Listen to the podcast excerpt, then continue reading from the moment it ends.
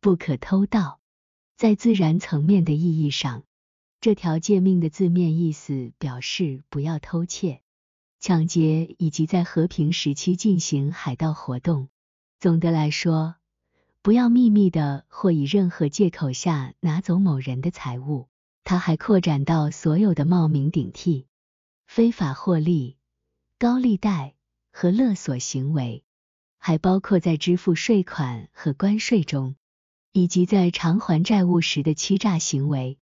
违反了这一诫命的是那些不真诚、狡猾的完成工作的工作人员，在商品、重量、计量和计算上进行欺骗的商人，扣减士兵军饷的长官，因为友情、贿赂、亲属关系或其他原因来判决的法官，他们歪曲法律或审查，从而剥夺他人合法拥有的财产。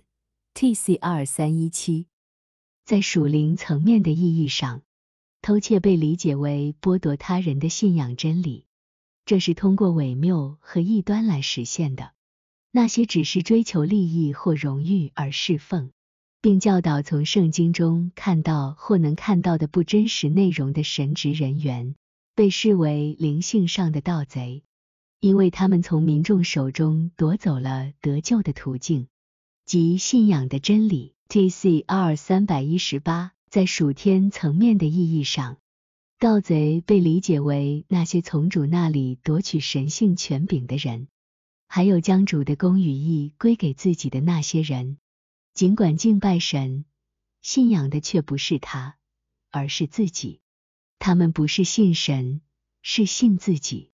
T.C.R. 三百一十九。